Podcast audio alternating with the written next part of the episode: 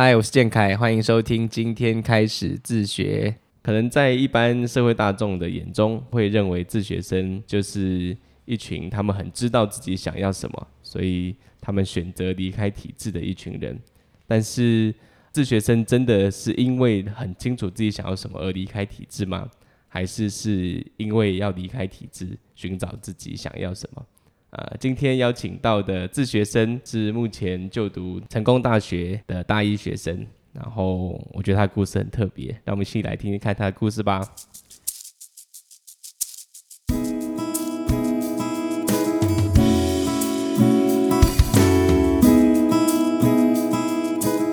Hello，大家好，我是朱玉光。我在高一下的时候申请在家自学，我是住在桃园市。那在自学过程中，我透过参与社群、自学生社群，然后还有做一些专案。那透过这些专案申请上生命科学系。所以当初是什么原因，你会让你想要开始自学呀？嗯，就很诚实的讲说，其实就是要逃避教育体制。嗯，我自己是这样觉得，就我自己有一我一套的。呃，人生价值观，我对对我来说，我觉得人生意义就是去享受快乐。嗯，那我觉得学校教育里面有太多东西，它是呃，就是它，我觉得它太反人性了。反人性？嗯，对啊，对啊。嗯，你这个词用的还蛮强烈的。呃，对对，就是呃。嗯，我没有很想要追人，但 但是呃，例如说被国人注视好了，我就觉得这是超级没有意义的事情啊。就我觉得教育的东西，它不应该是哦，因为考试上它会用到，所以要学。所以我觉得学习它本身是可以，它可以去体验它的快乐的。那既然有快乐的方式，没有必要用就是不开心的方式来学。但是就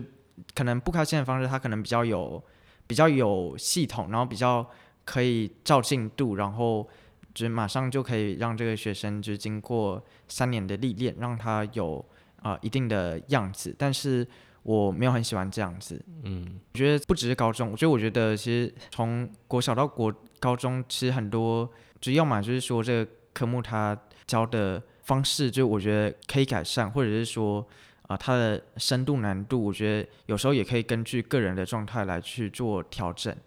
对，我是希望说能够在自学的环境里面去，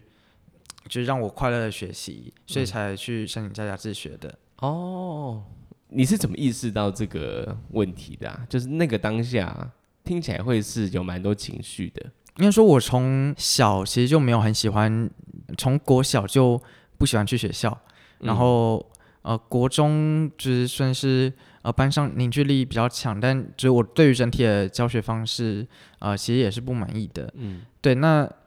只是刚好在高中那那个时候去知道在家自学这个呃方式，嗯，对，所以才决定要在家自学的。哦，对，所以如果我更早知道，那我会更早呃吵着跟爸妈说我要在家自学。嗯，不过当初呃你所理解的在家自学，呃，跟你后来实际体验的在家自学，你觉得有很大的落差吗？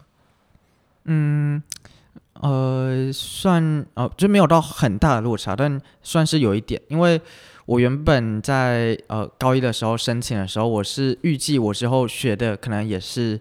呃，我那时候也有以要考学测为目标，嗯嗯嗯，对，然后可能也要学就是呃传统的国音数字社，嗯，对，那可能有一些科目它可能考试上的比重比较轻，那我可能就比较不学这方面。嗯，对，但总归来说还是针对要呃升学，对升学，对，可是呃后来就后来我发现说哦，原来呃我透过经营社团，就一起去哦，可能透过教学或者是做专案的方式，我发现这个学习它其实可以让我很快乐。就我那时候就脱离了原本计划，我那时候就呃。就不理性的直接把那些就之前在家自学的计划直接呃放弃掉。OK，对，就专注当下的这个专案，然后还有学习。嗯嗯，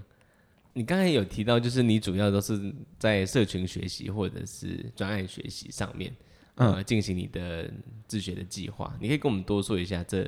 两个你是如何运作的吗？嗯，我在自学的时候有一段时间的学习是围绕着。医学研究社的那时候，我是刚好在担任医学研究社的教学长。这是一个由一群自学生自学生组成的社团。嗯，对对对对，嗯对。那我其实蛮享受那个在呃在做教学，在医学社以教为学那段时光，就因为我会希望说自己的课程和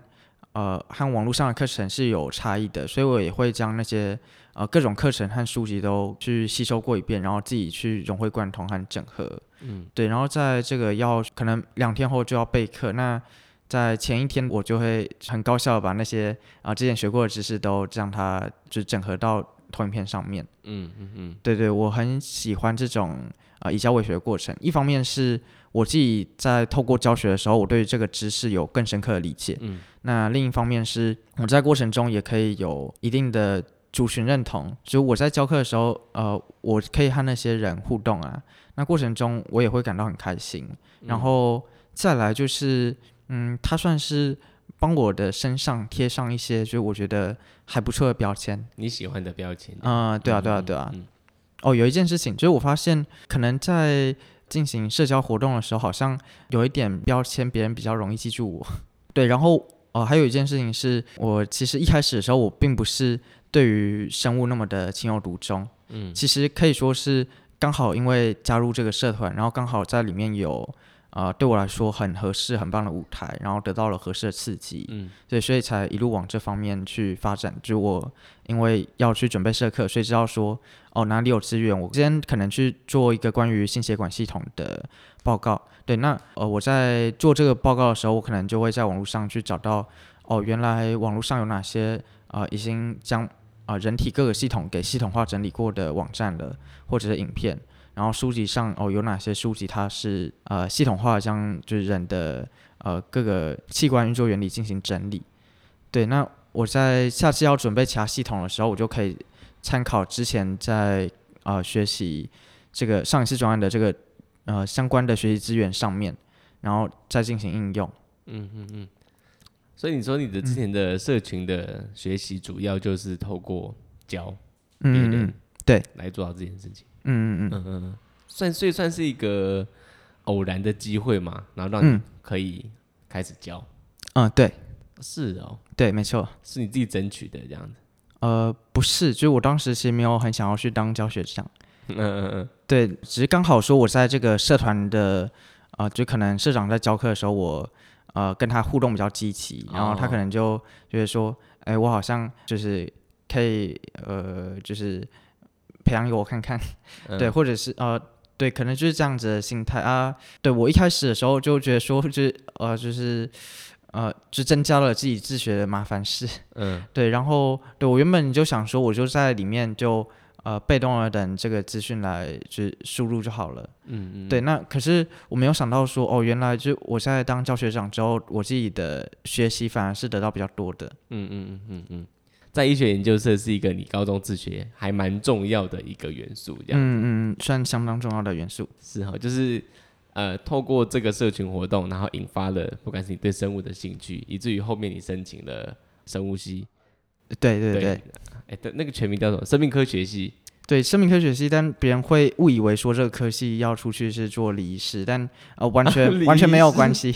就是哦。哦，对对对，那呃，我跟别人介绍的时候，就是想要简单介绍，我我就会说是生物系，所以对我觉得我们就先称它生物系就好了。OK OK，所以就是不只是让你进到生物系，还串起了你所有的学习计划这样子。嗯，对对对，嗯，那你刚刚说的专案学习的部分呢？你是怎么运作的？嗯，有时候可能是要做呃火箭或者是做风力发电机。嗯对，那在过程中我会需要和其他人沟通，然后还有和其他人去，呃，他算是要实做。嗯对，因为如果说是教学的话，通常是自己备一堂课，嗯那就是他在沟通上对我来说就，哎，其实是比较少的。嗯对，那在做这个风力发电机，例如说比赛的时候，那我可能会跟呃其他人去讨论说，哦，我们彼此就是这个风力发电机它会分成哪些部分，那我们各自负责哪些部分。嗯对，那就在这部分它，我觉得它会训练到这个沟通和整合能力，然嗯后、呃，对火箭就也是呃相似的原理。还有一点是，我觉得生物和这个就是刚刚说的工程类的科目，它算是有一个有有差异的地方。呃，因为他们虽然都是理科，但一个算是强调的是运作原理，那另一个强调的是逻辑运算。嗯，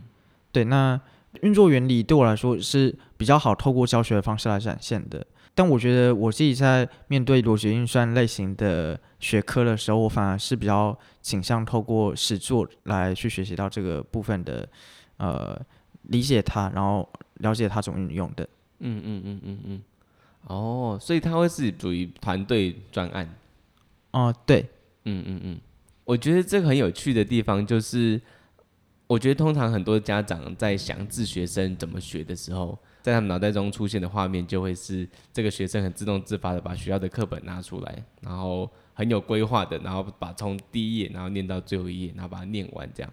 对，但呃，我觉得这也会是自学生如何学这件事情相对难理解的原因。因为其实你们会花很多的时间在你刚才说的社群，跟花很多时间在做实做专案这件事情上面，但其实这两个才会是、呃真正呃围绕着你们学习的方式。但是不代表你们不会把课本拿出来看，不代表你们不会去读那些文献，你们还是会，只是你们的目的是不一样的。这样，嗯嗯对，但呃，就是去，就因为有些人呃，自学生他有他自己的目的，所以我也有认识那种是呃，像你刚刚说的，就是有做详细规划，嗯然后并且把这个书拿出来翻的那种、呃那种呃很厉害的自学生，就也是有。嗯嗯嗯嗯。那你自己为什么没有选择这么做？因为你应该也算是还蛮能够读文献的人。我自己会比较倾向用呃我觉得有趣的方式来学习。哦，有趣，对对对啊对你好像来说，好像是一个蛮关键的一个元素。嗯嗯嗯。嗯嗯嗯对这个有趣，它包含的，一方面它是创造我的个人认同，就是可能是不一样，就是因为如果说每个人都是透过一样的方式来学习一样的东西，那对我来说就是对我来说我比较难在其中就能够展现我自己的个性。但如果说是透过呃不一样的方式，例如说我用教学的，那我用教学的，我特别强调的地方又是呃又是某一个点，嗯那它可以去强调出我的我的就是差异性，就是可以强调出我的个性。嗯嗯嗯嗯。所以当初你高中的时候，你有在读课本的吗？呃，没有，但是例如说我要做生物的教学，那那些高中的那些学科，就是呃关于生物的学科，嗯就是我那些是透过线上的影片来进行学习的。哦，对，也是没有翻课本，但基本上吸收了一样的内容。嗯，嗯然后在做专案时，有时候也会需要用到高中的数学和物理，也是透过线上影片，然后或者是有些老师他会整理讲义，然后透过这样的方式来学习。讲义就是也是在线上看，就也不会对，也没有一个纸本书。那你可以跟我们说一下你是怎么样找到这些资源的吗？嗯，就是打关键字吗？呃，这是一个方式。那另一个方式其实是去呃和其他人交流，例如说啊，呃，例如说我是呃，就是在生物这方面，我自己很喜欢的是一个呃，就是叫做蔡仁普老师的频道。嗯，对，那我是透过在医学研究社和其他人交流，那时候才知道说，哦，原来有一个大家都很推的频道是他。对，那我才上去看。对，有时候是和其他人交流，然后知道说，哦，有一个有一个中心化的这个、呃平台，它专门做某一个范围的知识的教学。嗯。对，然后有时候就有时候可能是吸收到网站，对，那有时候可能是在呃 PPT 上面，有时候就会有人问说，哦，我要学什么什么领域，那嗯。啊、呃怎样的学习资源会比较好？那时候就会有一些就是经验老道的人就会推荐，哦，对，那通常他们推荐的通常都是都是蛮不错的，算是他们验证过的一些资源，这样。对，我想要帮帮大家问一个问题，我觉得也是我自己很好奇的，就是，但是如果是这样子的话，你的学习的知识，以生物来说好了，你学的方式其实会是主题式的，对，所以它会变成是它是有很多个区块，可是呃，像是以课本来说好了，它其实就会是很系统性的分布好的东西，但是你你怎么看待这两种不同的知识架构的建立？就是因为主题是那最后它会需要有一个串起来的动作吗？还是其实很自然而然它就变成一个属于你的知识网，还是你还是会需要回到生物课本里里里面的那种很有系统的那个分布，然后最后来变成你的整合，就是把它串起来的这个动作。对，那你是如何做到这件事情的？哦，我自己是认同说要有一个串起来动作的。对，对，那嗯，我自己因为说生物它的这个高中范围教的其实，呃，对于蛮热爱生物的人来说，其实那教的量其实没有到非常多。对，对，所以我那时候在高一的时候就把就是高一到高三那些生物都去学完了。嗯，对，算是有系统化的学习高中生物的，就有这样子学习过。我说你高一的时候就已经算是把课本都念完了。对，算是对那些影片都就是看完了。对对对，就因为刚好他讲的蛮有趣的。嗯嗯对，那嗯，怎么做到说就是就是在主题性学习的情况下，就有就有把一切知识串起来？嗯，我自己是我个人是透过教学哦。嗯，我个人的教学的时候啊，我的这个投影片它是它的设计是蛮蛮容易让人去呃，就是根据目录然后来去分门别类的。嗯嗯，对我是将一些相关的知识将它整理好。嗯，对，但嗯，对，但我的整理方式和啊传统的呃课本上面的整理方式可能就会不一样。像生物它最传统的分类方式就是用人体的八大系统。对对，那。今天我呃去学习过关于，就是在高中课本里面有学习到关于对人体的循环系统的知识，嗯，里面有一个东西叫做血红素，我有一次就以这个血红素作为一个主题在进行介绍，嗯，对，那它在过程中它会带到的概念就是除了说循环系统，它其实也会带到它怎么和肝脏互动，就肝脏的部分我也会进行一部分的介绍，然后还有像是呃就是这个血液它的。里面的呃二氧化碳和氧气的这个浓度就比例，就也会影响到神经的相关讯号的呃的维持。对，那这部分就也会带到。所以这些东西反而都会是在你在备课的时候突然跑出来的，但是可能是你过去的某一个段时间学的某一个主题，但是在你要教某一个东西的时候，你就把各种资讯透过你为了要输出这件事情，所以把它再串起来。嗯，对。哦。这是一个很理想的方式，哎，对，而且我觉得会很符合你刚才说前面最开始说的，这是一个很符合、很人性化的一个学习方式。对，呃，我也觉得很理想，因为对我来说是学习过程中很快乐，然后可以表现出我的个性。但我很好奇，说，呃，你为什么会觉得说这个很理想？我觉得很理想的原因是因为我觉得这过程当中几乎没有什么阻碍，就是没有什么会任何降低你的学习动机的事情。而且也没有什么东西会一下要登一个很高的一个阶梯，嗯嗯就是那个学习曲曲线很不陡啦，嗯对，但是却能够走到很高的一个点，对，像是我觉得比如说有些工具嘛，呃，比如说像呃这几年很流行的 Notion 来说好了，呃，以工具来说，我觉得最具体，工具来说的话，有些工具的入门门槛很高，学习的曲线很高，很陡，对，所以呢。即使它真的是一个很好用的工具，但是也会有很多人因为害怕这个很陡的学习曲曲线，特别是在前期的学习曲线很陡的时候，以至于他没有办法就是学会这个技能这样子。所以我刚才之所以说这是一个很理想的学习方式的原因，其实就是因为呃，假设今天是任何一个人来做这件事情，好了。我们先撇除他什么天赋啊，或者什么热情的部分来说，任何一个人来学生物这个东西的话，如果他可以透过这样子，先是很多个点的这种主题式的学习方式，最后他可以再透过教学，再把这些东西串起来方式，其实他的热情或者是他对这件事情的理解，完全就已经在这个过程当中慢慢被建立起来了。嗯嗯嗯，对，所以我觉得。超理想的，因为特别是一个，因为我我觉得我的身份是老师嘛，所以有时候当我们在设计课程的时候，我们最常就是在考虑学生的学习动机。那我觉得这也是最难的，因为学习动机对我来说，内在动机是一个别人无法赋予的东西，你完全都只能靠自己提出来这样子。我们可能顶多只能就是呃，有点像是把它勾出来、引导出来的那个感觉。对，那我觉得反而我们会花很多时间在提起他的学习动机，但是后面他如何建立他的知识这个部分，我觉得以一个教学者的身份来说的角色来说，好像又很难做到这件事情。对，所以如果可以接到你刚才说的这个流程的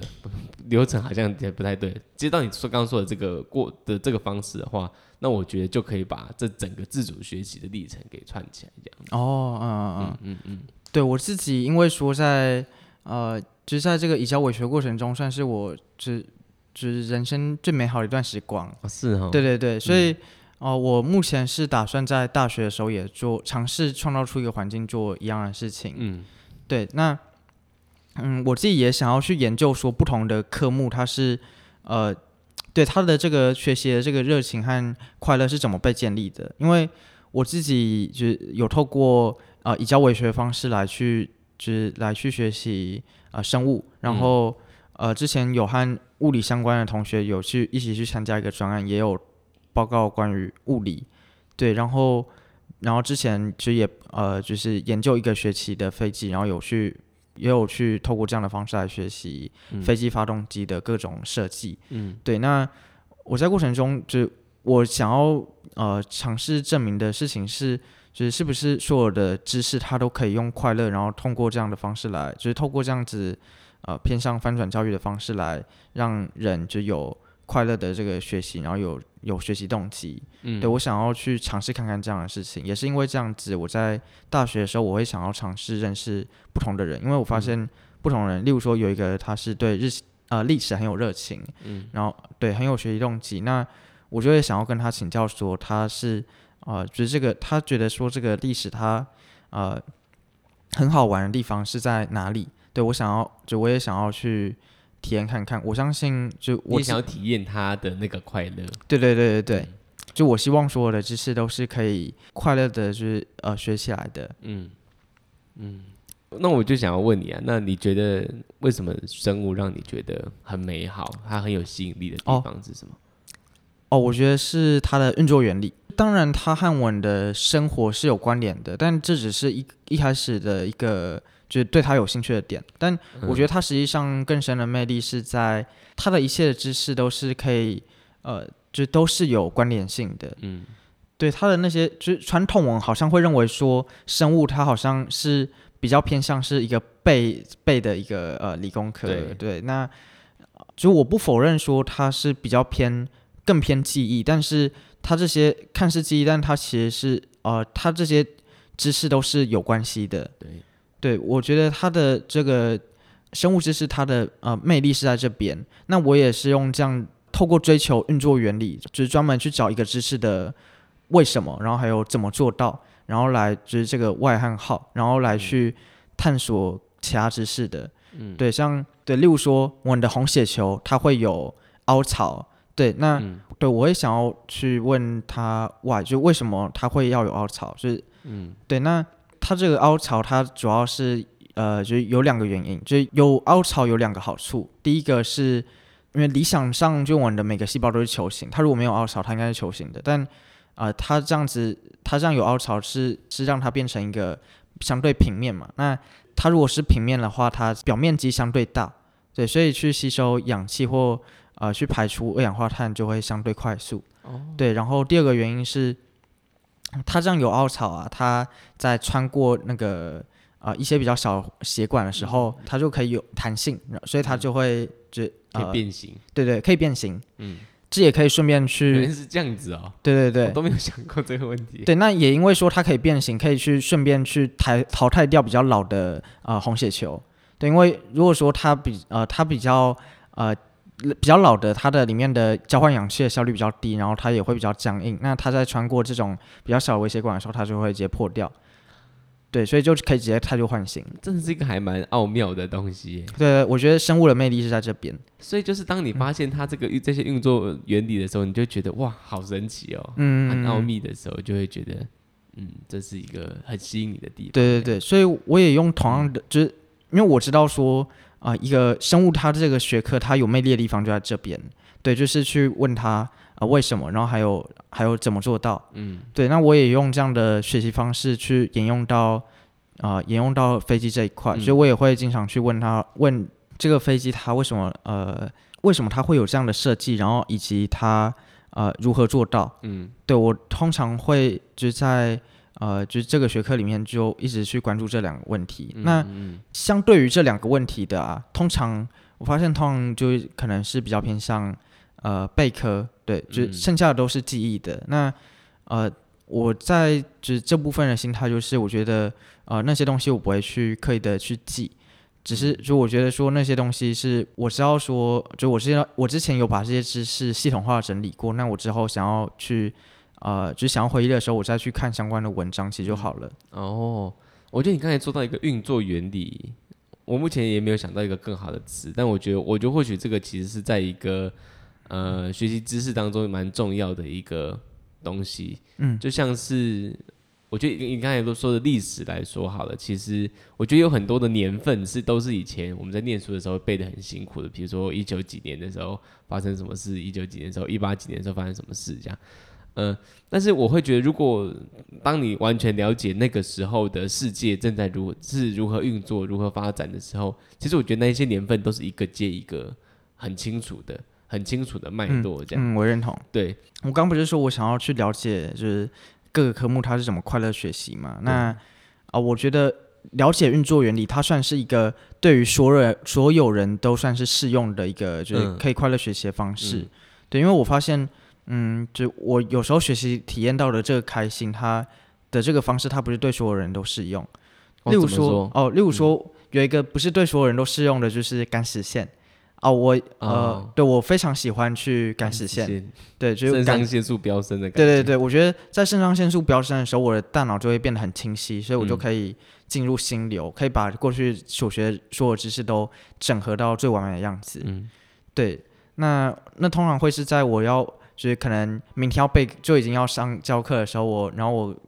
简报还没有做出来的时候，其实那时候的效率就是超级高。对我很喜欢那种感受，但我发现呃不是所有人都是喜欢这样子的。哦，但是你了解运运作原理，就是一个所有人都会感到快乐的学习方式。嗯，哦，你嗯，这是一个很强的发现哦。嗯，这是你自己发现的吗？还是你跟你的？哦，我自己发现的。